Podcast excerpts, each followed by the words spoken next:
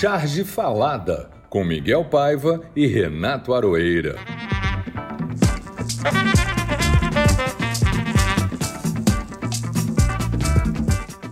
Olá, pessoal. Está no ar o Charge Falada de número 20. Já chegamos a 20 episódios. Podem ser quatro meses e meio ou cinco meses. De qualquer forma, estamos resistindo. E a Copa América começou com o aval do Supremo e tudo. Ganhou no campo, no tapetão e até no gabinete do presidente. Era tudo que ele queria, mostrar ao mundo que aqui vai tudo bem, segundo ele, como se o mundo estivesse acreditando no que ele diz. Já se foi o tempo em que futebol determinava o estado de espírito de um país. Hoje, com a internet e com a ascensão de outros lazeres, o futebol continuou a ter o seu aspecto político, mas deixou de determinar os passes fora do campo. Mas o futebol continua sendo uma caixinha de surpresas, dizem. Já o ópio do povo, eu não sei mais. Sem público nas arquibancadas, então, eu tenho dúvidas. Te passo a bola, Arueira. Olá, Miguel, tudo bem com você? Caixinha de surpresas? Olha, futebol hoje eu acho super previsível. São atletas afogados em dinheiro, todos acreditando que Deus está lá para garantir a prosperidade deles, naquela coisa de brother, Deus é meu brother. Grandes e tenebrosas transações, como na música, sobre quem transmite o quê e quem cedia o quê. Dirigentes que não podem pisar em vários países porque a cabeça está a prêmio, procurados, e mais rios de dinheiro afogando consciências e almas. Ou seja, assim, estou esquecendo, claro, os assédios, assédios sexuais, jogadores, dirigentes, e bota assédio nisso, a dar com pau, sem trocadilho. Na verdade, isso é o futebol, absolutamente previsível. Caixinha de surpresas mesmo é o Supremo. Aliás, será que o Coiso ganhou mesmo? Ele vai comemorar, mas eu achei que os votos foram mais na linha do a gente nem precisa proibir, deixa para os governadores e prefeitos a tarefa. E tudo isso sem prejuízo de quaisquer processos que venham a concluir pela responsabilização criminal dos agentes. Ou seja, maior cara de 7 a 1. 7 a 1 para eles, os zeros, 01, 02, 0Ns, porque vai ficar cada vez mais evidente a ânsia de nos matar a todos, fora os riscos da responsabilização. 7 a 1. Pode acontecer. E 7 a 1 para nós também, vamos perder de 7 a 1, porque somos nós que eles querem matar. É, eu acho que baixou no, no, Supremo uma crise de identidade, assim, eles na realidade queriam ser, se acham um pouco, uh, o que já foi a seleção de futebol para os brasileiros. Mas eu fiquei uh, lembrando aqui que o que escandalizava antigamente sexualmente dentro do campo era um, era um jogador passar a mão na bunda do outro, você lembra? Dentro do campo. Hoje em dia isso não acontece mais, entendeu? Hoje o, o, a vergonha, o assédio sexual acontece fora, acontece nos gabinetes dos diretores, dos presidentes, dos dirigentes essa coisa de passar a mão é que o macho humano sempre considerou que o sexo é uma forma de pisar em cima do outro, né? Então, basicamente é para dizer quem é o dominante. Mas eu acho que o voto do Supremo foi mais interessante do que parece. Eu fiquei pensando sobre aquilo. O Supremo alegou uma coisa muito simples. Isso é administrativo. O Supremo não tem nada a ver com isso. Mas prefeitos e governadores podem fazer o que quiserem, inclusive proibir a Copa América nos seus domínios de administração. E a lei define claramente o que é domínio de administração entre prefeitura, governo, etc, etc. Eles podem fazer isso, têm todo o direito. E, na verdade, a ideia de que a Carmen Lúcia chega a falar isso no voto dela, de que isso não implica em eliminar os processos e os prejuízos que essa decisão de manter a Copa América eh, vem a causar. Para, é um voto mais complicado. Ele simplesmente tira o do Supremo da reta para não dizerem, como a alegação era, lavar o Supremo, se meter outra vez. Não podia mesmo, do ponto de vista jurídico, muito, muita gente do ramo me falou isso, mas deixou uma mensagem ali. Não acha? Eu acho que eles não precisavam ter votado, então. Concordo até com, essa, com esse ponto de vista. Eles não precisavam ter feito a cerimônia toda do voto, porque já que não era com eles, que eram os governadores que poderiam votar, enfim. Foi pedido, né? É, eu acho que acabou, acabou meio confuso, mas enfim, terminou 0 a 0 esse é, jogo. É. Eles estão igual aquele cara, assim, que a gente, todo mundo olha para eles. Hora que acontece um negócio, nós todos olhando para o Supremo para esperar. É, atualmente está assim. Aí tem que dizer, nós não vamos fazer nada. mas enfim. Estes e outros assuntos que marcaram a semana foram registrados sabiamente pelos chargistas de todo o Brasil e será o tema no Charge Falada. Aroeira, você que gosta dessa sessão, é toda sua. a sessão frase falada, eu adoro essa sessão. A frase falada. Além, do, além dessa obviedade, né? A frase falada, mas assim, tanto a frase pode ser um absurdo daqueles que o Bolsonaro de vez em quando deixa escapar por aquele orifício de ejeção de bobagem que ele tem, até mesmo é, é uma frase muito interessante, como essa aqui do Fagner Torres. Dos últimos quatro presidentes da CBF, o primeiro foi banido da FIFA por corrupção, o segundo ficou cinco anos preso nos Estados Unidos, o terceiro é procurado pela Interpol e o quatro foi acusado de assédio moral e sexual. Não resta dúvida de que a camisa mais adequada a se usar num ato bolsonarista é a amarelinha. Verdade. Nunca o destino ligou duas coisas tão afins, né? É impressionante, mas isso é a história, a história que eu também gosto muito da história, a história estará lá para não nos desmentir jamais. Já que você falou a frase, eu vou para a nossa palavra do ouvinte, da nossa querida historiadora Miriam Bahia, que disse que adorei o charge falada. Estava engolindo moscas, risos, em não descobri-la antes. É isso aí, Miriam. Continue sendo nosso ouvinte e traga outros, claro. Mas, enfim, o nosso convidado de hoje é um querido amigo de muitos anos. É um gaúcho de raiz. Tem nome de gaúcho, mas usa o nome da cidade onde nasceu e assim ficou conhecido. O nome dele, na realidade, é Neutair Rebés, requintado como seus desenhos, mas seus cartoons são bem mais engraçados. Criou, entre outros, o macanudo Taurino Fagundes, personagem gaúcho como ele. É da nossa geração, viu? Mais velho que você, mas mais moço do que eu. De fato, nos conhecemos há bastante tempo, desde os tempos em que eu achava que era gaúcho mas eu só era filho de um gaúcho. É um dos campeões de concurso de cartoons e quadrinhos no Brasil e no mundo. Santiago, pode abrir a porteira e entrar. É, eu já fiz uma palestra com Santiago e a sorte me colocou ao lado dele na mesa da palestra. E aí ele tira uma pranchetinha de algum lugar, não sei se do poncho ou da bota, um vidro de nanquim, um pequeno godê, um godezinho, papel, a pena de nanquim o pincel, tudo ali do lado, arruma na mesa, pega a água que estava servida para nós que íamos palestrar ali, põe um pouquinho no godê, monta o aparato e passou a palestra toda, respondendo pergunta, conversando, argumentando e pintando, desenhando e fazendo umas aguadas de nanquim maravilhosas o tempo inteiro. Eu fiquei boquiaberto ali o tempo todo, mal me lembrava de responder as perguntas que me falaram, que me pediram lá para responder. Ô, ô, Santiago, antes de você falar, eu queria te fazer uma pergunta. Explica para gente essa história do seu nome, porque há versões sobre por que você mudou seu nome. Quero que você explique. Bom, boa tarde, ou como se diz no Rio Grande do Sul, buenas tardes, castelhanado. Mas o seguinte, ó, a respeito desse, de, da minha, do meu pseudônimo, quando eu entrei na faculdade de arquitetura, na, na, na Universidade Federal do Rio Grande do Sul, UFCR, UFERGS, a gente fazia naquele tempo um jornal estudantil e eu desenhava, e eu assinava, assinei, assinei os primeiros desenhos assinei no Altair.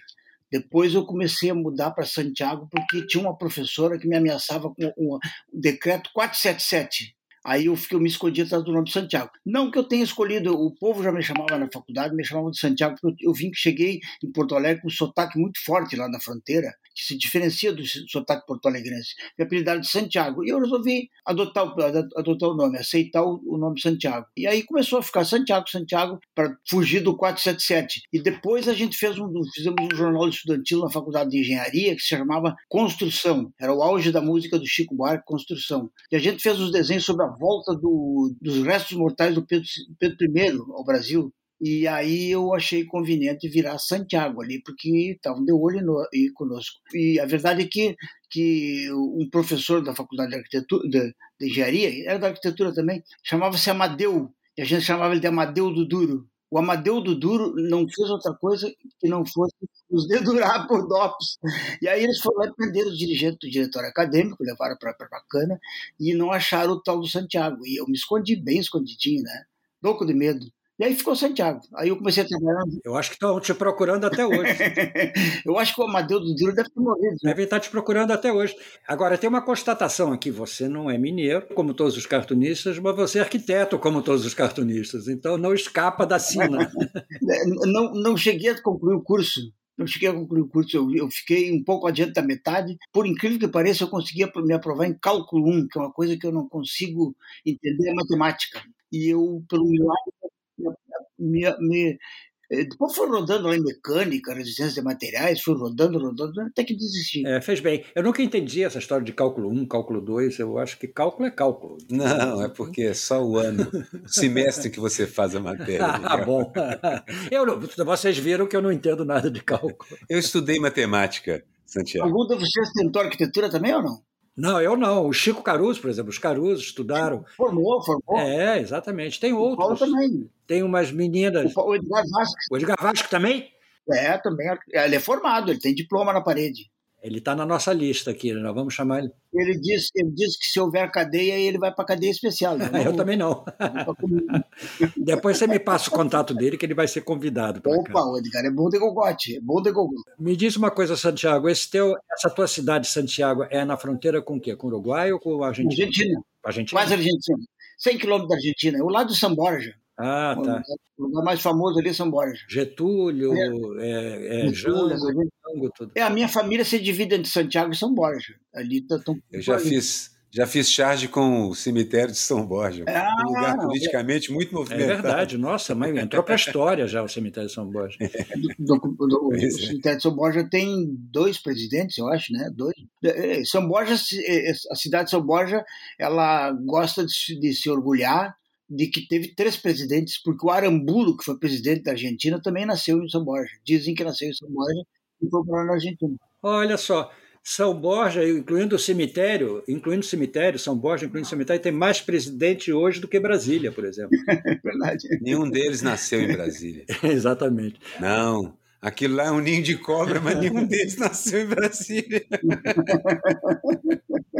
É, eu queria dedicar a edição de hoje, além de dedicar ao Santiago, dedicar ao futebol brasileiro. Nós vamos ter, inclusive, um quadro novo no programa que vai durar enquanto durar essa, essa involuntária Copa América. Na verdade, o quaderno de desportos pode ser chamado para qualquer das grandes competições. Claro. Tem a Copa América, mas não se esqueça da Olimpíada Sai Não Sai lá de Tóquio. Está chegando, está é, chegando, é, exatamente. Mas, enfim, essa fica sendo uma edição dedicada ao futebol. E vamos, Santiago, começar a nossa, a nossa caminhada pelo momento Narciso. O momento Narciso. Vou escolher a minha. A minha foi, foi surpreendente porque eu acho que eu bati o recorde, o meu próprio recorde, da, na, no, no, no, site do 24, no, no Instagram do 247, que é onde a gente publica, eu nunca tinha passado de 7 mil visualizações, sei lá, eu cheguei quase a 12 mil visualizações, achei o máximo. Isso aí é, é para os campeões de audiência, feito Nando Mota, o Latuf, o Aroeira, eu na ordem sou o quarto, entendeu? Mas enfim, dessa vez eu consegui romper essa barreira do som. Eu fiz uma charge que é, chama Foto Oficial, que é a foto da seleção, a seleção toda de costas para a câmera, todos se abraçando, e no número de cada jogador, tem seis jogadores aqui em primeiro plano, o número de cada jogador forma o número de mortos daquele dia da pandemia. E foi uma ideia que eu falei, caramba, será que aquele negócio que a gente fala aqui muito, eu e a Aroeira falamos, a gente tem uma ideia boa, a gente vai correndo na internet para ver se alguém já não teve, entendeu? Porque dá essa paranoia, né? Não é possível que ninguém tenha tido, mas eu publiquei rapidinho e, e deu certo. Então, a minha charge que eu gostei de ter feito foi essa. Qual é a sua, Aroeira? Um desenho muito elegante, por é, sinal, Ficou Miguel, bonito, assim, né? Eu gostei. É, é, é ficou muito elegante, de é. costas, assim, ah, com os penteados variados da seleção brasileira e tudo mais. E as cores do Photoshop. É, as cores do Photoshop. Eu acho que ele fez no Photoshop. Fez, no Photoshop, fez, fez. É, a minha charge, é, de certa forma, essa charge é, deu o que falar de certa maneira, porque eu recebi ela por zap e recebi ela antes, e recebi antes de vê-la. Algumas pessoas começaram a me dizer, bonita a charge, aquela que você fez e tal, e eu não sabia. Eu até achei, na época havia uma, é uma Guernica, essa que eu fiz. Na época havia uma outra Guernica, que é a Palestina, muito linda, onde, onde o, o autor colorizou apenas uns pedaços de verde, uns de vermelho e outros de branco para ficar, e ficou a Guernica Palestina. E eu tinha feito essa Guernica algum tempo atrás, já, algum tempo já. É, eu gosto muito de pastiche. Guernica eu já fiz três ou quatro versões diferentes, com técnicas diferentes e tudo mais. Paródia. São, é, a gente, é, o nome é pastiche, porque não é bem uma, é, é, o nome é, é pastiche, né? É, a paródia se usa é. mais para música, porque geralmente tem uma, um tom de galhofa. O pastiche, às vezes, Eu tem um gosto tom de muito galhofa, de fazer às vezes também, não. Às vezes, assim, uma coisa que a história, que a arte costuma fazer é a cópia. A gente, um bom estudante de artes, ah, vai sentar diante dos seus quadros prediletos e tirar uma versão.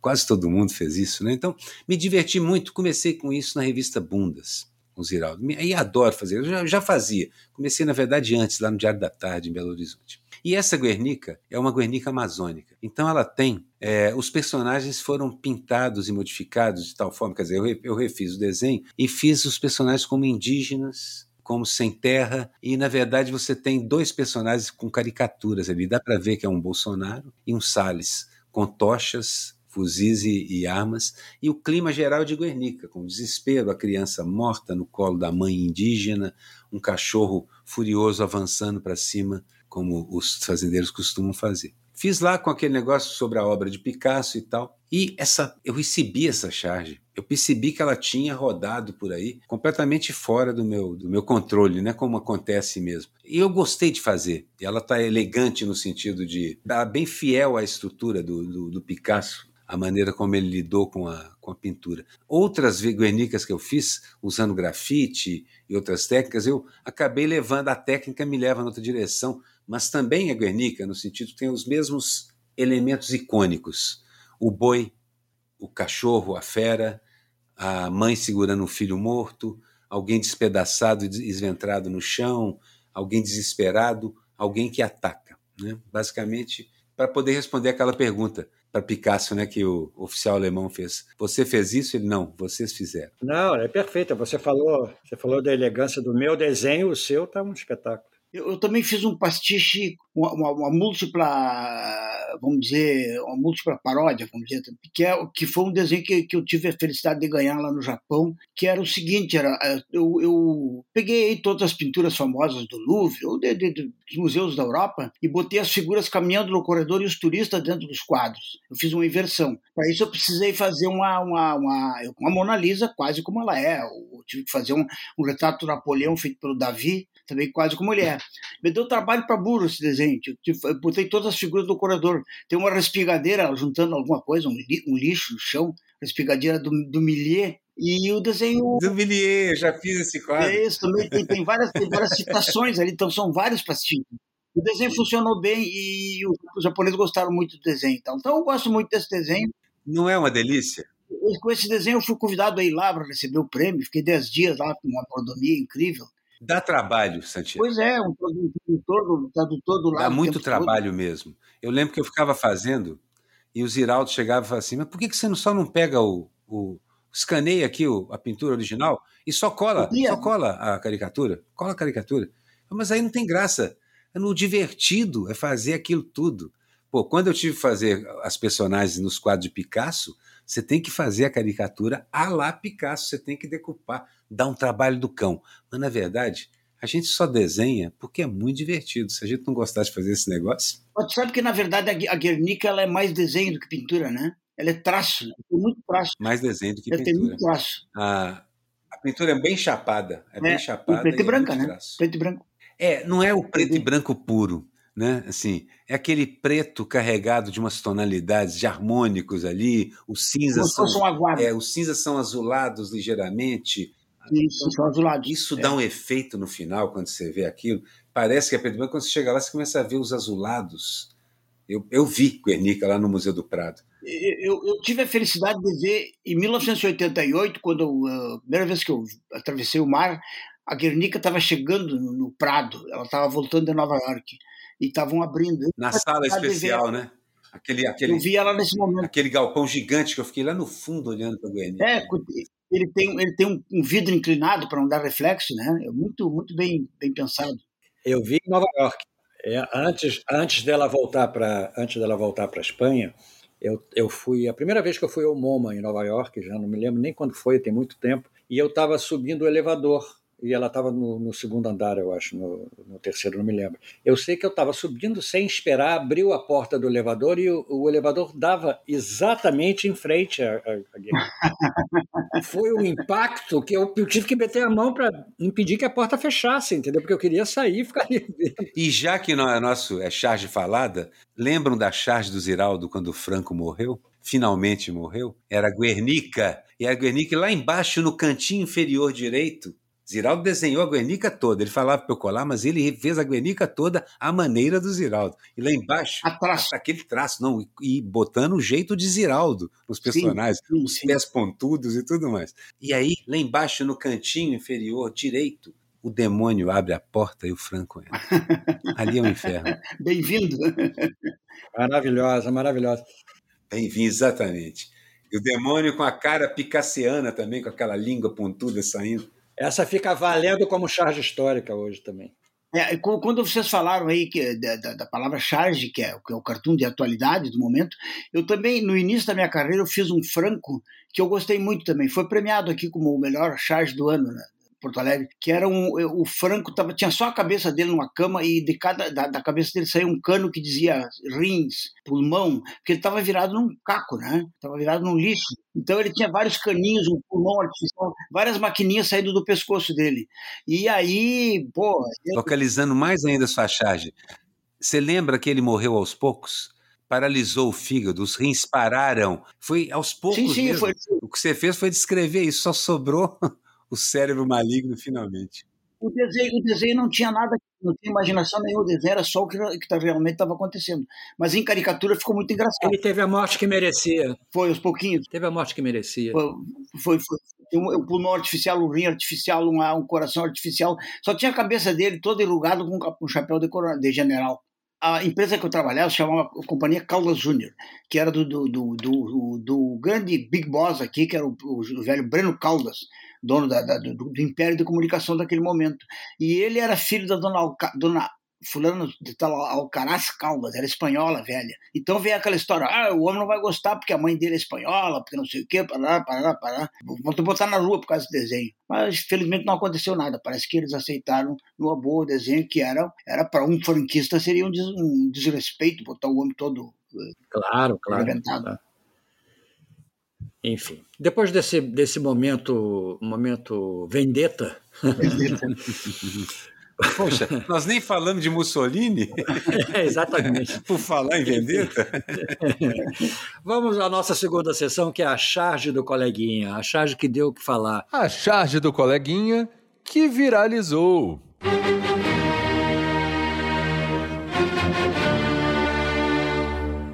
A charge que você viu de alguém e que você ficou impressionado, até deu uma certa vontade de ter feito, e esse é o, é o nosso momento charge do coleguinha. Eu vou começar pela minha, Santiago, porque é uma charge sua. Eu escolhi uma, é uma charge sua que é fantástica, é um desenho, eu acho que ela já é até mais, mais antiga. Metade do desenho é uma floresta, uma selva, e você vê pendurado num cipó um Tarzan saindo daquela região da floresta e dando de cara com uma região que atualmente é a floresta amazônica, ou seja, com as árvores todas cortadas, entendeu? Salão de Piracicaba, 1975, é velho para é, é, pois é, exatamente, mas é, é um desenho. Fim da linha. É, é exatamente, é o fim da linha. O Cipó, a companhia Cipó de Transporte das Selvas acaba ali. Eu adorei. Por favor, saiam, saiam do cipó. Saiam do cipó. E tem um sol vermelho implacável, entendeu? Em cima dessas árvores cortadas. Muito atual e muito bonito o desenho. Esse desenho, esse desenho, ele não vou dizer que fosse copiado, mas depois de 75 anos mais tarde, começou a aparecer nos salões a mesma ideia. É, tinha uma que eu acho que foi copiada, porque até o enquadramento era, era o mesmo, e saiu na capa de um catálogo aí. E também eu acho que a, aquela, aquela organização que é semelhante ao Greenpeace, eu acho que é W F Foundation. Ah, é, exatamente. Eles fizeram é. em forma de fotos. Né? World for Life Foundation. Foundation. É, mas a partir de 75 é que começaram a cortar as árvores também, então aí que virou moda também. Certo. eu, eu penso o seguinte, são, nós somos mais ou menos 7 bilhões e alguma coisa. Eu acho assim, a gente tem ideias relativamente originais mas elas todas são conectadas a outras ideias. Então, acho, hoje em dia, quando eu vejo uma charge muito parecida com alguma que eu fiz, eu imagino assim: eu também devo ter feito essa charge parecida com alguém antes de mim, porque é o mais provável. Então, é uma ideia que teria que aparecer, porque nós cartunistas estamos lidando com um montão de símbolos visuais comuns, vários e vários, né? Então a gente acaba juntando. Eles só são entendidos porque são de domínio público. Né? Exato, exato. Então a gente muitas vezes usa os mesmos, digamos assim, quase como se fossem palavras. A gente usa as mesmas palavras, mas até aí normalmente dá para você ver diferenças no estilo, uma abordagem, uma angulação, que cada um tem a sua própria. A minha charge do coleguinha é uma de um cartunista querido demais que nós já entrevistamos aqui, o Lor, Luiz Oswaldo Rodrigues, grande Lor, que é também médico, que é uma charge da CPI. Na CPI nós temos um boneco típico daqueles pendurados, que é um fantoche de articulação, onde você manipula com uma, com uma cruzeta e os fios. Típico, com os braços todos articulados, a cabeça e tal, com a carinha de porquinho e uma máscara bem aqui no meio do nariz. Não sei se vocês estão ligando o nome à pessoa. Segura numa das mãos um pacotinho de cloroquina pregado com durex na mãozinha de, de madeira. Mas o personagem central dessa charge não é nem a piada em si, o cartoon, é o fundo. Ele pegou aquele fundo geométrico da CPI e transformou em cruzes. Cruzes com cinzas mais claros, cinzas mais escuros e o preto. E eu achei que foi muito bacana, uma ideia e tanto, de transformar o fundo da CPI numa charge. Essa foi a minha charge do coleguinha dessa semana aqui. E você, Santiago, escolheu uma charge de algum colega? Olha, eu, eu tem, tem duas que me impressionaram nos últimos dias. É, eu fiquei com, fiquei com inveja, inveja boa, mas fiquei com inveja. É de um, não sei se é americano, não sei se é australiano, o cara chama Stevens, Stephens e ele fez uma ele fez ele mostrou muito bem essa esse, essa polêmica entre saúde e economia. Vem uma dupla carregando um doente numa padiola e outra padiola são dois uh, magnatas barrigudos fumando charuto carregando uma nota de dólar. Eu achei muito boa a síntese do cara é muito o dólar sendo carregado numa padiola com todo cuidado e no outro lado os enfermeiros carregando um doente e outra que me impressionou, que eu vi, acho que ontem, que eu recém ontem vi, não sei de quem é, um cara parece chamado Machado, que é o Bolsonaro trazendo uma, um rolo como se fosse um tapete de, de, futebol, que encobre as tumbas dos mortos. Achei muito boa, tinha um desenho é, que é humor e a tragédia ao mesmo tempo, né? Ele, ele, ele, ele vai desenrolando aquele tapete. O cara é chamado Machado, eu não sei quem é o Machado. Muito bom. Eu também selecionei essa charge lá para o nosso quaderno de desportos, também selecionei essa, essa mesma charge muito bom, muito bem resolvido o desenho. Muito bem resolvido. Muito bem resolvido. E uma coisa que o cartoon precisa é, tem que ser objetivo. O, a charge, ao contrário Sim. da pintura, da pura pintura, da arte, das artes plásticas mesmo, ela precisa de uma objetividade, porque ela tem que conduzir o leitor para uma ideia. O cartoon, ou a charge, ele é um desenho construído em torno de uma ideia. Basicamente é isso. Uma bela catedral construída em torno de uma ideia. Os desenhos do Santiago mesmo são um bom, um bom exemplo disso que eu falo, uma catedral construída em cima de uma ideia, porque o desenho dele é elegante, minucioso, detalhado, um negócio fenomenal. Então, assim, é, essa é uma das funções da, da, da charge mesmo, ser objetiva. Né? É, a charge do, a charge do cartão elas têm, elas têm que ter uma, têm que ter, ser uma flecha certeira, porque são instrumentos políticos, né?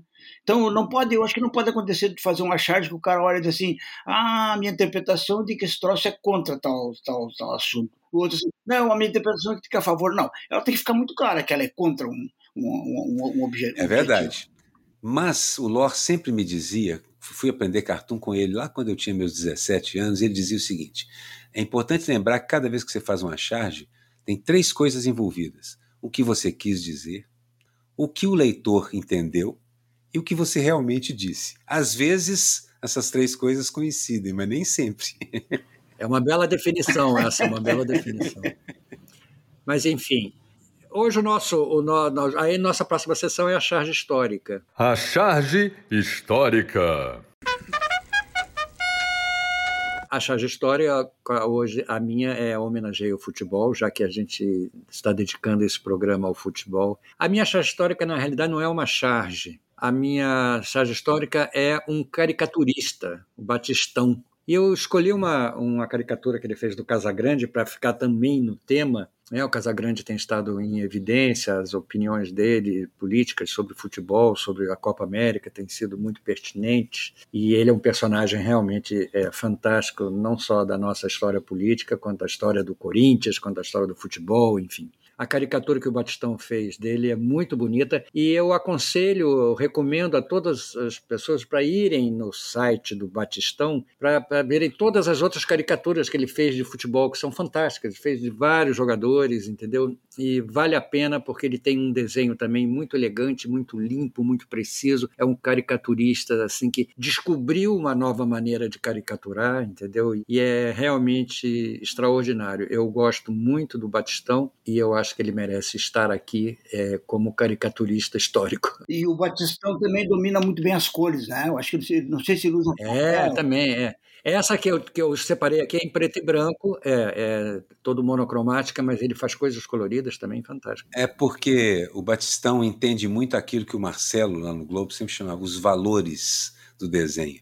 Os valores não são como muita gente pode pensar, aquilo que eles estão pagando a gente para fazer aquele desenho. não, não, vale nada. Esses valores são irrisórios, não vale nada. Não, os valores de um desenho são as massas de escuro e claro Isso. e os cinzentos entre eles. A hierarquia. E o Batistão é um craque, a hierarquia. O Batistão é um craque no uso dos valores. Por isso que o desenho dele em preto e branco é tão bom quanto é com as cores, ou ele é tão bom nas cores quanto é em preto e branco. Essa caricatura do Casagrande é uma das melhores. Mas eu morro de inveja de vocês que fazem caricatura, porque eu não sei fazer caricatura pessoal. A minha caricatura eu faço Frank Sinatra e é o Papa. Eu faço. Eu... Mas nem eu, nem eu também sou péssimo. Sou um joguinho, Teixeirinha. Eu, eu, eu, então, eu às vezes uso colagem, pego uma colagem, uma foto, porque eu não tenho, não tenho certeza de que o leitor vai reconhecer aquele meu personagem. E eu não sei essa capacidade de trabalhar com traços humanos. Eu, eu alongo o nariz e não, depois, depois que está publicado, eu não era o nariz o importante do cara, o importante do cara era a boca. Aí sempre, sempre chega atrasado minha, minha percepção de, de, do que, que era importante na fisionomia. Eu, eu trabalhei nas duas áreas da caricatura, assim, tanto o traço, durante uma boa parte da minha vida, até mesmo durante o governo Fernando Henrique, eu trabalhei mais o traço do que a massa. Mas quando comecei com a bunda do Ziraldo, comecei a fazer os pastiches, eu me apaixonei pela pintura. Meu pai pintava, era pintor, meu avô também, e eu adorava. Eu pintei alguns quadros a óleo quando era criança, na verdade, junto com eles ali. Eu adorava a ideia. E aí eu comecei a trabalhar a massa pictórica mais do que o traço. Mas também gosto de brincar com o traço eventualmente. O Batistão é um craque no traço, mas ele monta a cor lindamente em cima disso.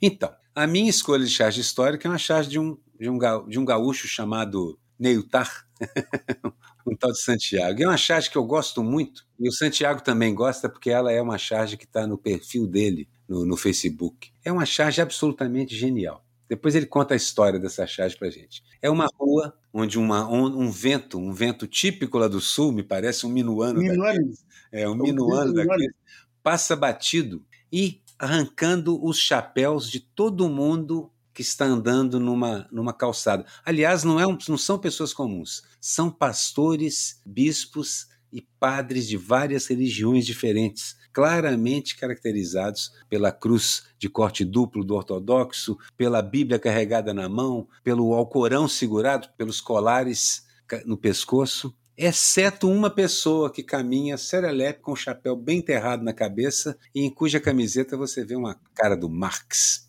Só a dialética não salva. Não existe nenhuma desses, desses esoterismos explica, mas Marx explica. Esse é um desenho magnífico, com, aquela, com aquele traço que eu estava descrevendo Santiago, que descreve completamente as pessoas. Tem até um cachorrinho aqui também. O cenário, a aquarela. É, é, eu queria ressaltar que é tudo mais ou menos monocromático, só a camiseta do rapaz que eu tem um Marx estampado você é vermelha. fez um spoiler da minha. Você fez um spoiler ah, da não, minha descrição, tinha... mas tudo bem. Não, eu ia agora entrar eu nas cores. Você já tinha porque, assim, acabado assim, de descrever. Tudo isso está com o traço do, do, do Santiago, mas está com a aquarela, que ele é um especialista também. Ele é um cara que usa aquarela no, no cartoon, que foi também a, a primeira técnica que eu usei, e eu ainda completava com lápis de cor mas o Santiago gosta de completar com pinceladas da aquarela também. É Ecoline, Santiago, ou você gosta da aquarela mesmo? Não, aquarela, aquarela mesmo. E aí nós chegamos no ponto onde eu diria que a camisa do cara é vermelha com o Max em preto e branco em alto contraste. a tese do desenho. O Max é uma impressão. A tese desse desenho, o, a ideia central, é de que Deus gosta mesmo daquele ateu. Ele acha que aquele ateu ali é o menos picareta de todos. Porque os outros estão todos explorando. A, Deus está olhando lá e diz: todos eles estão explorando a minha, a minha, a minha, a minha imagem para dominar alguém. As religiões fazem isso, pegam a figura de Deus para dominar, dominar as massas. E o único que não está dominando ninguém. Tá eu não disse, mas o personagem de chapéu é o Santiago. pode ser, pode ser. Eu, eu, eu esqueci de dizer, é uma autocaricatura muito é, boa. Eu estou entre, um, entre, um, entre um ateu e um agnóstico, mas não sei, acho que mais para o ateu. Outro dia eu fiz uma live com alguém e estava lá na estante dele a plaquinha Deus prefere os ateus. Claro. Também acho. Claro que sim. Os únicos que não, os que não picareteiam, não que picareteiam o nome dele são os ateus. Sabe aquele ateu que leva a vida assim, com, com decência? É uma pessoa gentil, educado, preocupa-se com os outros, uma pessoa normal. Este ateu que não faz isso porque tem uma recompensa no futuro, esse ateu é muito mais próximo de qualquer Deus do que qualquer fiel Sim. que faz isso por causa da recompensa. Muito bem. Chegamos então ao nosso quadro, novo quadro especial, criado especialmente para vocês. Vamos lá, nossa. Tem até vinheta. Tem até vinheta. Vamos à vinheta. Cuaderno de Deportes. Copa América. Esta vinheta nós contratamos, inclusive o senhor Alberto Fernandes, ex-presidente da Argentina, que perdeu o emprego depois da gafe racista que cometeu, nós contratamos ele para ser locutor da nossa, da nossa vinheta. E começamos aqui o nosso caderno de esportes. Vamos lá, Roeira. Quaderno de Quaderno, quaderno de desportos. O, o Santiago vai, vai pronunciar muito bem. Quaderno. Exatamente, porque é um. Santiago, Opa! canto boleros, Santiago. Gosto É? de cantar bolero. Já cantei, e assim, aí, aí chegou um, um- um casal de equatorianos para mim e falou assim: não sabe, não reconhecemos o seu sotaque, não, não sabemos de onde você é isso daqui. Você pode dizer agora que é de Santiago o seu sotaque. Mas eu, eu posso te contar um caos engraçado. Eu tenho um primo, eu, eu tenho um primo que é argentino. Um tio meu foi morar na Argentina. Aquelas revoluções de 23 e tal, que se matavam, ele resolveu morar na Argentina. Então eu tenho um primo que uma vez eu fui visitar ele e resolvi falar castelhano com ele. E fiquei faceiro falando castelhano, achei que estava abafando. E perguntei, e aí, que tu achou do meu castelhano? "Ah, um pouquinho melhor que, que Xuxa. um pouquinho melhor que Xuxa. Pouquinho. A Xuxa tinha um castelhano horroroso. Então, o caderno, o caderno de Deportos é assim, no momento a gente trata da Copa da Copa América, o Copa América, mas em outros momentos há outras competições esportivas e por mais que o pessoal se cerque de cuidados, sempre tem uma consequência. Por quê? Porque as competições esportivas, elas não atraem só as delegações que vão competir. Elas trazem junto delegações de jornalistas, staffs gigantescos, os cartolas, e isso, na verdade, acaba sendo um dos principais vetores de qualquer tipo de epidemia em qualquer época do mundo. É assim mesmo que funciona. Claro, você não pode, você não consegue paralisar tudo, porque a humanidade psicologicamente suporta até um certo ponto de isolamento, depois não aguenta mais. Mas quando você tem um Estado mais ou menos decente, você vê esse Estado fazendo o possível para minimizar as consequências daquele problema. Você não vê esse Estado tentando trazer uma competição que não estava prevista, que não estava prevista, não tem infraestrutura para fazer, vai ser improvisada e é na improvisação que você comete mais erros, inclusive em relação à epidemia, e provavelmente vai ser um desastre. Mas aqui estamos com as nossas charges. Vou começar com uma charge que a nossa Maíra, nossa operadora, me apresenta, nossa operadora das Casa das Máquinas, né? Ela fica que nem, o, que nem o Mr. Scott da Enterprise, ela fica lá, beam me up. ela que traz a gente e tira a gente. É uma charge do Pietro, um desenho muito elegante, muito na linha que a Laerte desenvolveu, e eu vejo que vários dos jovens estão trabalhando nessa linha. É um desenho tirado do natural, copiado do natural. Porque muitos cartunistas, durante a década de ouro dos quadrinhos, caricaturavam os desenhos dos outros, dos grandes desenhistas. Então, você vê, começa-se com o Mickey e você chega num personagem dos anos 90, de algum desenho animado enlouquecido aí, que é um rato totalmente deformado, mas que é baseado no Mickey. Hoje, um jovem desenhista aparece, começa olhando um rato mesmo, e aí desenha. E esse desenho do Pietro é uma sala, uma UTI, uma grande enfermaria, com vários pacientes com a perspectiva, o primeiro plano de uma fila de, de, de camas, a cama típica de hospital com a grade lateral. É, e esse, esse, essa perspectiva vai até o fundo do desenho e ali colado na parede uma outra fileira de camas. E aí você percebe que na cabeceira de cada cama tem os aparelhos, os conectores, onde se conecta oxigênio e tudo mais, e os monitores digitais acompanhando. Lá no fundo, um, um alguém do profissional de saúde, com toda aquela paramentação, aquela roupa. O desenho é quase monocromático, é apenas em tons de azuis e cinzas. O ambiente é desolado, triste, silencioso e amplo. E lá no fundo, você vê aquela coisa típica das enfermarias de hospital: uma TV digital na parede, passando um jogo da Copa América. Mas nenhuma daquelas pessoas entubadas está podendo ver isso. Desenho magnífico lindo, elegante, dá o recado de uma forma muito objetiva e é muito, muito bonito. Quem é o cartunista? Pietro. Sei pouco. Daí do Sei Rio? pouco sobre ele, mas certamente entrou no meu radar. Já vou começar a procurar para trazê-lo aqui um dia desses. É, é, é triste e lindo, é triste e lindo esse desenho. Teve mais uma que é essa que você já, já, já disse que você descreveu, que é, que é do, do, do Machado. Um desenho muito bom, muito bem resolvido, dele desenrolando. E quem já viu um estádio moderno em ação, é isso mesmo, os caras desenrolam aquele tapete de grama artificial por cima, em muitos tipos de esporte. Então é uma cena típica de esporte. Só que embaixo estão as covas. E aí eu me lembro sempre daquela coisa: o Brasil não dá certo porque foi construído em cima de um cemitério indígena. É verdade. Bom, as, as minhas, Santiago, enquanto você pensa nas suas, se você separou alguma charge sobre futebol ou sobre des, desportos, eu, eu, separei duas também. Uma, uma mais séria, meio sem graça, mas assim uma, uma espécie de compromisso. Nós entrevistamos essa semana o Juca Kifuri e conversamos muito sobre a, a, atitude dos jogadores brasileiros em relação à Copa América. E então eu fiz um desenho que eu chamado Diferenças e Semelhanças, onde eu junto um jogador de futebol, um soldado e um jogador de futebol americano. E o jogador brasileiro está dizendo: somos contra mas temos uma hierarquia. O soldado diz assim: somos soldados, também temos uma hierarquia. E o jogador de futebol americano está tá dizendo: somos profissionais, quando temos problemas, temos união. É para mostrar bem a diferença de atitude entre os jogadores profissionais americanos, tanto de basquete quanto de futebol, quando houve o assassinato do, do George Floyd, atitude que eles fizeram, eles suspenderam os campeonatos. E em relação à pandemia também, eles suspenderam os campeonatos, eles tiveram uma atitude profissional e política, mas primeiro profissional defendendo os interesses.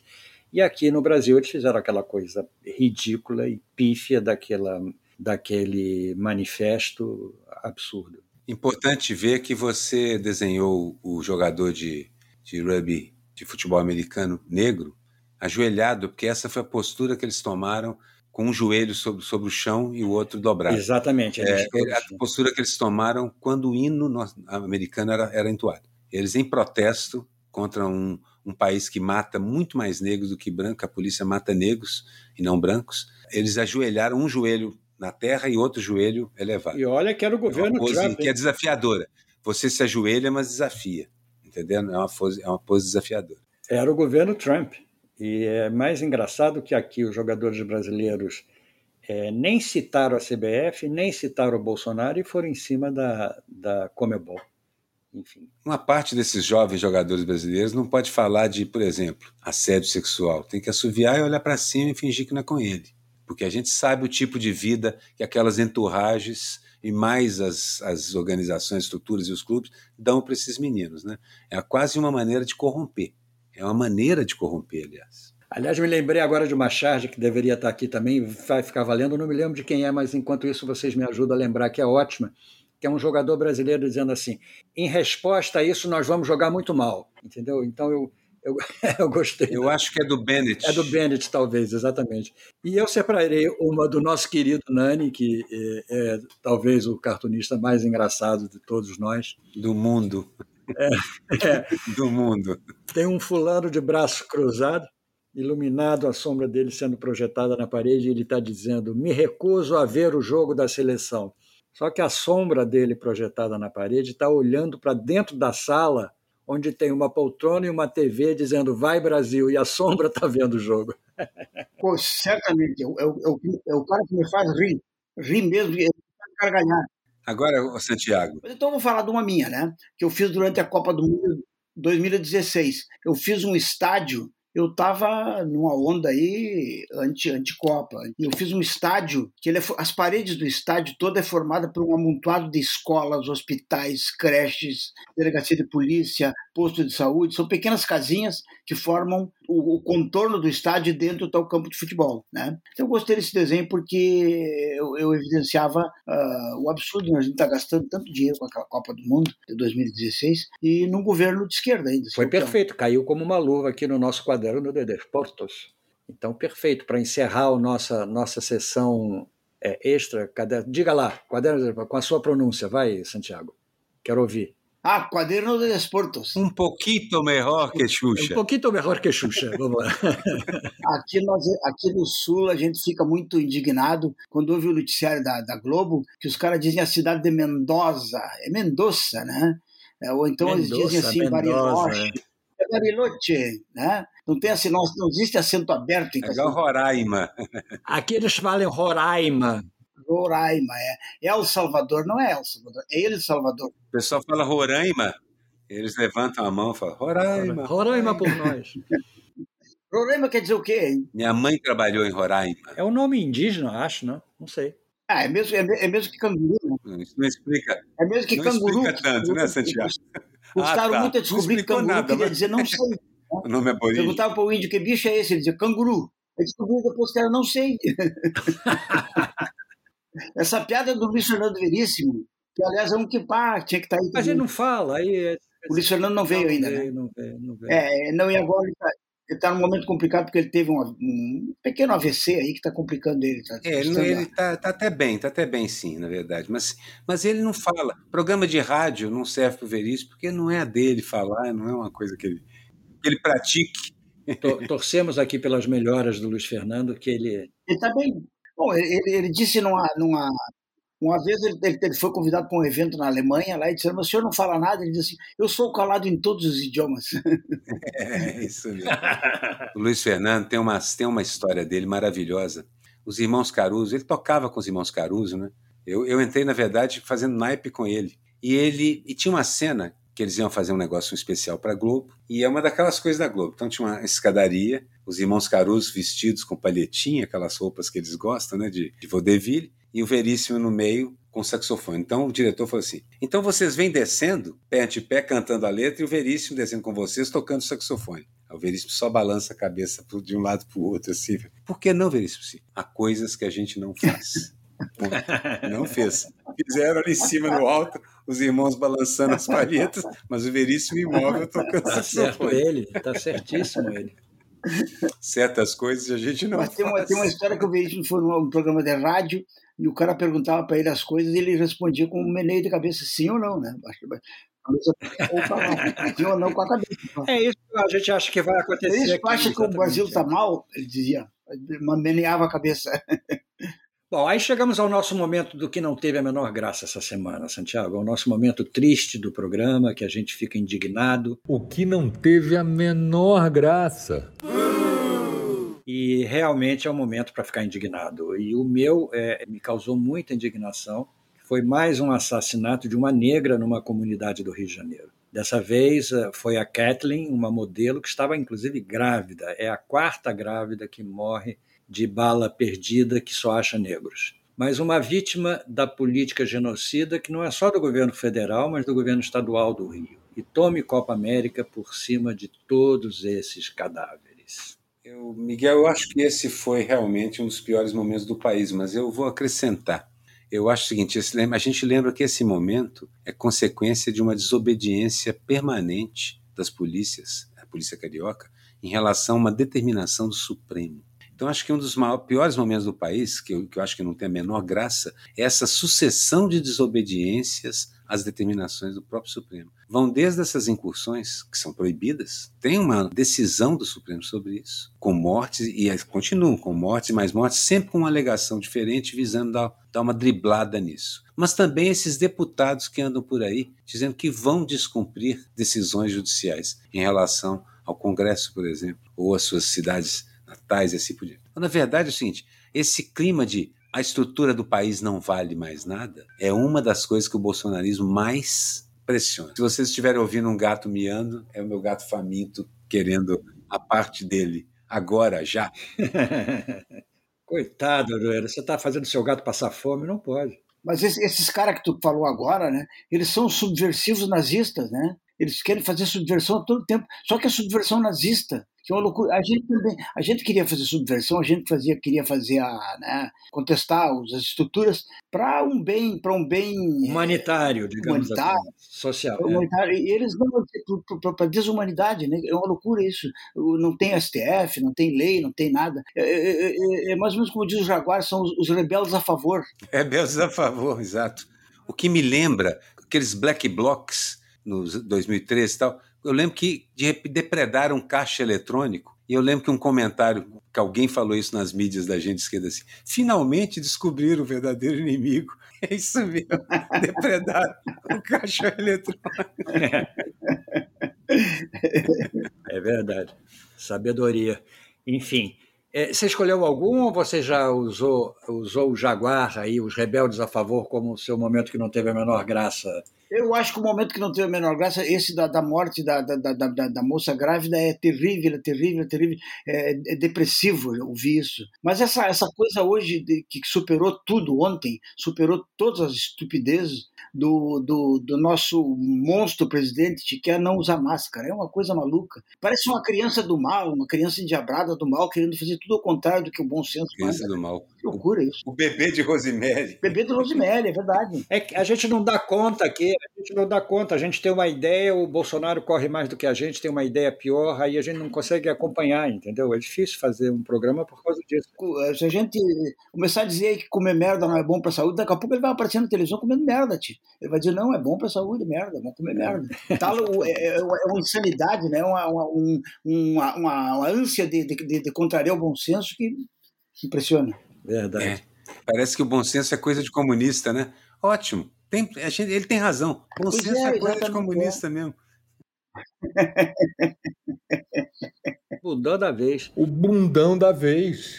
O bundão da vez. O meu bundão desta semana vai para 11 pessoas. Ou 22, se quiser incluir os reservas. É para a seleção brasileira de futebol, a seleção canarinho, a seleção amarelada, que perdeu não a Copa, mas a chance de entrar para a história diante desta Copa tão inoportuna se recusando a jogar. Alegaram existir uma hierarquia.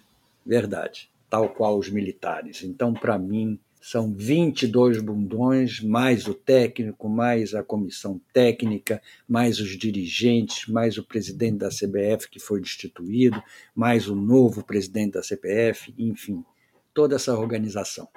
O meu bundão da semana é aquela coisa do, do verdadeiro inimigo. O meu bundão na semana é o Carlos Wizard o magnata da cloroquina, dos cursos de inglês, demais, mete a mão em vários dos setores do Estado. Ele é um desses parasitas do Estado que quer mesmo a privatização porque ele quer biscoitar a educação, quer biscoitar a farmácia, quer biscoitar a saúde, quer biscoitar o que ele puder para transformar em mercadoria, a vida, o saber, etc, etc. E que teve sua condução coercitiva pedida pela CPI. Um bundão conhecido e agora coercido também. Vai ser muito divertido ver finalmente um bilionário sentado naquela CPI tendo que dar explicações. É verdade. Muito bom, muito bom. Eu estou torcendo para esse momento. O meu, o meu bundão da semana vai ser uma, uma deshomenagem a um gaúcho seria o bundão da temporada do Covid, toda a temporada do Covid, que é o tal do deputado Osmar Terra, da figura mais abjeta, mais asquerosa que existe. Eu, eu, eu, já vi ele pessoalmente uma vez, ele pessoalmente também é asqueroso e abjeto, e que é, é, é médico e é o antimédico, né? E é um camarada que já teve na esquerda, já teve em partido de, de, partido de esquerda, já militou inclusive na luta contra a ditadura, e agora revelou-se esse fascista completo, fascista, negacionista, criminoso, é, é uma figura que vomitável. Eu, eu juntaria para andar de braço dado com ele o, o, senador Heinzen, que é gaúcho também. Boa escolha. Que é um é ah, asqueroso. Uma Heisen Hitler, como diz o, como diz o Aroeira. Para andar de braço dado com, com Osmar Terra pelas, pelas coxilhas do Rio Grande. E esses dias, esses dias o, meu, o, meu filho, o meu filho, que é muito curioso, descobriu o seguinte, que esse, essa, essa nulidade aí que vocês viram, que é aquele velho caquético, ele é da minha idade, nasceu no mesmo dia, no mesmo ano que eu e no mesmo mês. O meu filho disse, olha, esse cara está sendo Santiago. E, e, e, pô, eu, eu, eu pô, eu, eu, eu, acho que acho que estou muito mais conservado que ele. Eu acho que ser de direita envelhece. Ser de direita, ser fascista é, envelhece. Porque ele parece um velhinho de 80 anos. Né? Inteiramente. Né? É verdade, concordo inteiramente. E, e gosta de, de atrizes pornográficas. O, esse é o Reis, né? O Reis, né? Ah, você está falando. Ah, não, você está falando do, do, Osmar Terra. Não, eu estou falando do Reis, é. O Osmar Terra também, é, gosta também. É. Mas na verdade é o seguinte: alguns desses, alguns desses, alguns dos piores anticomunistas que eu conheço vieram da esquerda. O Zé Serra, por exemplo, é um outro sujeito absolutamente asqueroso no seu comportamento, na sua maneira de fazer política, na maneira como enriqueceu os familiares. O Zé Serra, é o que eles dizem, é uma espécie de Sérgio Cabral que ninguém olhou. Ninguém olhou. O esquema de proteção dele lá em São Paulo é muito melhor do que o do Sérgio Cabral mas é uma espécie de Sérgio Cabral que ninguém olhou com atenção. Enfim, aí a gente sai do bundão, passa para o pagando mico, que é uma coisa mais institucional, é até perdoável às vezes, depende. Pagando mico. É um mico, é uma coisa mais institucional. E eu, e eu incluo eh, nesta semana a gafe racista do Alberto Fernandes, que atualmente está contratado pelo nosso programa. Mas o mico da semana é, também vai para a Copa América como um todo, o futebol como um todo, tudo isso que estamos vivendo como um todo, o governo como um todo e tudo como um todo. Estamos vivendo um momento realmente mico este mico da semana vai. O Miguel perdeu a paciência. Para este momento como Eu vou tentar manter a paciência e também manter o foco. Quem paga o mico da semana para mim é o glorioso Exército Brasileiro, pelo conjunto da obra e pelos 100 anos de solitária que o Pazuello devia pegar. Mas vai pegar 100 anos de silêncio. Fiz até charge a respeito disso. Gostaria de, de lembrar o seguinte: como disse o Alberto Fernandes, nós, nós viemos da África, eles vieram de, de barco da Europa Sorte nossa que nós viemos da África. Porque quando a gente tirar a elite branca que veio de barco da Europa de cima das costas do povo brasileiro, isso aqui explode de alegria, diversão, inteligência, criatividade, produção, dinheiro e tudo mais. O país é monu monumentalmente rico. Monumentalmente rico porque a população é realmente muito boa. Nós estamos com esse pequeno, gigantesco problema que é o fascismo. Mas uma vez que a gente tira esses caras daí, e é bom aproveitar e fazer a varrida completa, porque a elite brasileira é ruim de séculos. Darwin teve aqui e contou, deixou escrito que a nossa elite não valia nada. Cruel, cruel, cruel até medula. Verdade. Santiago, quem é o mico da sua semana? O mico da semana Olha, o que, que, eu posso te dizer? Eu, eu, eu, concordo com a ideia do Exército. Eu estava desanojando o Exército brasileiro. Passei, passei 20 anos depois da ditadura, desanojando, desanojando. Consegui desanojar um pouco do Exército. E agora voltou tudo de novo. Esse nojo voltou mais forte agora do Exército brasileiro. Porque eu estou vendo um, um, bando de generais picaretas, pegando carona num débil mental. Apareceu um débil mental, eles embarcaram todos. Até eu já pensei em fazer, ideia, fazer desenhar a ideia de, de, de, de, um, de um cavalo de Troia. Um cavalo de Troia seria o Bolsonaro, no louco, e eles embarcando no cavalo de Troia para entrar no governo e entrar no poder né? para fazer essas, essas, essas nojeiras que eles estão fazendo, que, que nem agora o, o... Um cavalo de Troia de lagartas. De né? lagartas, exatamente. É, olha aí, melhorou, melhorou o desenho, melhorou o desenho, tá, já está tá, tá assumindo forma já. E é, um, essas bagacerices que eles fazem aí, tipo o Pazuello querendo acumular o, o, salário de general de 30 mil com o salário de 20 mil do, de, de, de, de ministro do nada, ele é ministro do nada, né? acumulando salários. É uma vergonha, isso é uma vergonha. Na verdade, ele é o ministro da milícia, pelo que eu entendi. Milícia, milícia. Ele vai fazer vai justamente a, a defesa ponte. da milícia, eu acho que vai ser isso. É o ministro da milícia. Adorei o, o desnojar, viu, Santiago? Adorei.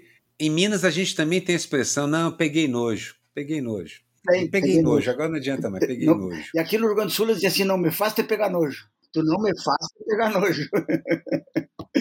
É verdade, é uma expressão muito usada, peguei nojo. Aqui no Rio também se usa, peguei nojo. Bom, aí nós chegamos no meme, o meme que é o nosso momento divertido para encerrar o programa. O meme que viralizou. Os memes estão maravilhosos, estão maravilhosos. É, eu nunca vi coisas tão criativas como tenho visto nos memes. É verdade, tem o momento dos memes. Realmente nós estamos vivendo. Eu já tentei, eu tentei fazer, mas não consegui ainda ter o brilho que os memistas têm aí. Eu, eu escolhi um meme, e o Miguel também escolheu memes, que envolvem moças e tal. Duas moças diferentes, mas que uma deles, assim, vou, vou falar o meu primeiro, que é um meme que eu adorei. É da Lia de Souza. Então tem uma foto assim, em meio à crise no governo, Suzanne von Richthofen declara apoio ao Bolsonaro e os filhos. Queria eu ter um pai como ele. E a Lia de Souza completa em cima. Eu também queria que ele fosse seu pai.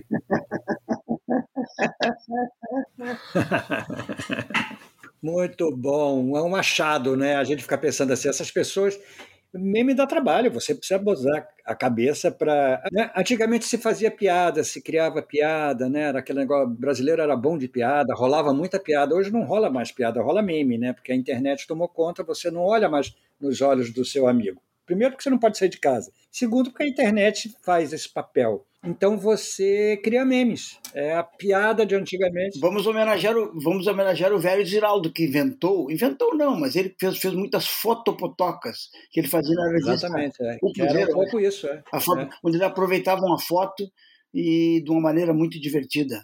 E esses memes, esses memes nascem nisso, de uma imagem, de uma imagem jocosa que pode ser tornada mais jocosa ainda com um diálogo. Eu, eu gosto muito, sou, sou muito fã. O meu meme homenageia duas pessoas. Homenageia o senador Heisen Hitler e homenageia a atriz pornô, ex-atriz pornô Mia Khalifa. E fizeram uma montagem, e eu, eu peguei, no, no, peguei no Twitter do, do Aquiles Lins, que é o nosso colega lá do 247, fizeram uma montagem da Mia Khalifa, de óculos, seríssima, sentada naquela mesa dos depoentes da, da CPI. Não fizeram. Ela fez. Ela fez. Pois é, eu não sabia que ela tinha feito. Olha, ela fez, ela dizendo: se quiserem, eu vou. Eu, eu apareço aí. Ela fez. É ela, o, o Aziz do lado dela e o Renan Calheiros lá no fundo com aquela parede. Ela publicou, ainda escreveu A Woman of the People. Exatamente, uma mulher do povo. Uma mulher do povo. Achei maravilhoso, entendeu? Achei maravilhoso, realmente. Já é a segunda ou terceira vez, né, Miguel? É. Que ela intervém nesse negócio da CPI. É. Porque o senador não para de citar a minha califa. É, exatamente. Daqui a pouco ela vai fazer excursão ao Brasil. Vai, vai, vai girar pelas cidades do, do Brasil, fazendo palestras normal. Ele disse que ela era dona de uma, que ela fazia parte do corpo diretor de uma das empresas, farmaco, que condenava a cloroquina. Aí ela escreveu um Twitter dizendo que, na verdade, por favor, não aceitem conselhos médicos de qualquer pessoa que diga que sou eu.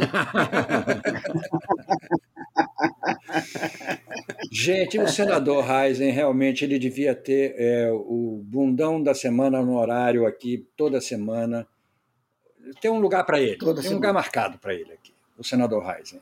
Ele, ele, já teve aqui uma, numa, numa, ocasião aí, antes de ser senador, que ele, ele fez uma declaração numa, numa pública aí contra índios, contra negros, contra toda essa, essa gentalha, ele disse. Índios, negros e quilombolas. E gays, era assim, ó, índios, negros e gays. Essa, essa, essa gentalha, ele disse. Ele, ele é sincero na sua estupidez, ele é muito sincero a estupidez dele é aberta, ele não, ele não, não, não. Eu gosto de ver o, o Omar Aziz tratando com ele, que diz assim: Tá bom, senador. O Omar Aziz tem uma paciência com ele. Tá bom, senador. Ok, senador. Vamos lá. Você não trata ele como se ele fosse. Eu já fiz uma, eu já fiz uma charge com o Bolsonaro fazendo isso que o Heinz fez. Quilombolas, índios, até aí no final assim, esqueci alguém, ainda falta alguém, me diga que eu esqueci que eu ponho aqui. É verdade. Enfim. Eu tentei fazer. Um, eu arranjei uma daquelas fotos curiosas que tem na internet, que tem uns chineses que andam na beira de uma montanha, numa montanha, numa escarpa, eles andam em fila. Ali eles, eu não sei se eles se divertem, se é o caminho deles, o que, que é aquilo. É uma escarpa de 700, 800 metros de altura, eles vão caminhando em fila numa, numa beiradinha pequena que tem. Aí eu botei lá fila para vacina. E aí tem um cara que diz assim, pô, a acessibilidade tá uma merda. a sensibilidade que tá uma merda. é perfeito meme, é o meme, esse, esse é o serve, perfeito serve meme, como meme, serve como meme, sim, claro. Com esse meme maravilhoso sobre eh, os chineses, nós estamos chegando ao fim do Chás Falada número 20.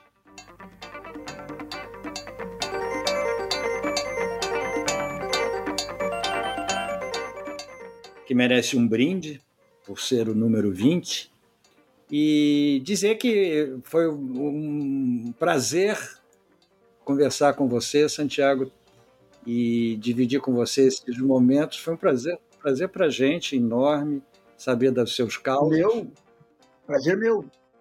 A gente não, a gente não, se, revia, não se revia há tanto tempo, né? Exatamente. Aconselhar vocês. Desde os tempos do Salão de Piracicaba. Exatamente, é. Tinha barba e rabo Quando tu era barbudo.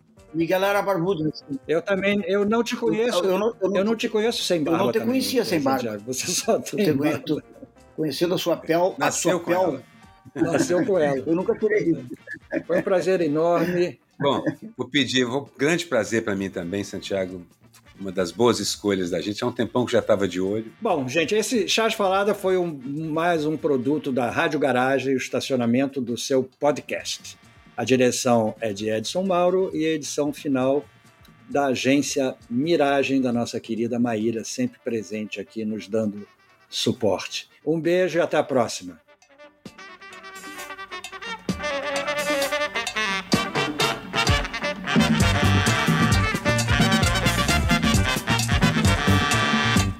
Charge Falada, com Miguel Paiva e Renato Aroeira.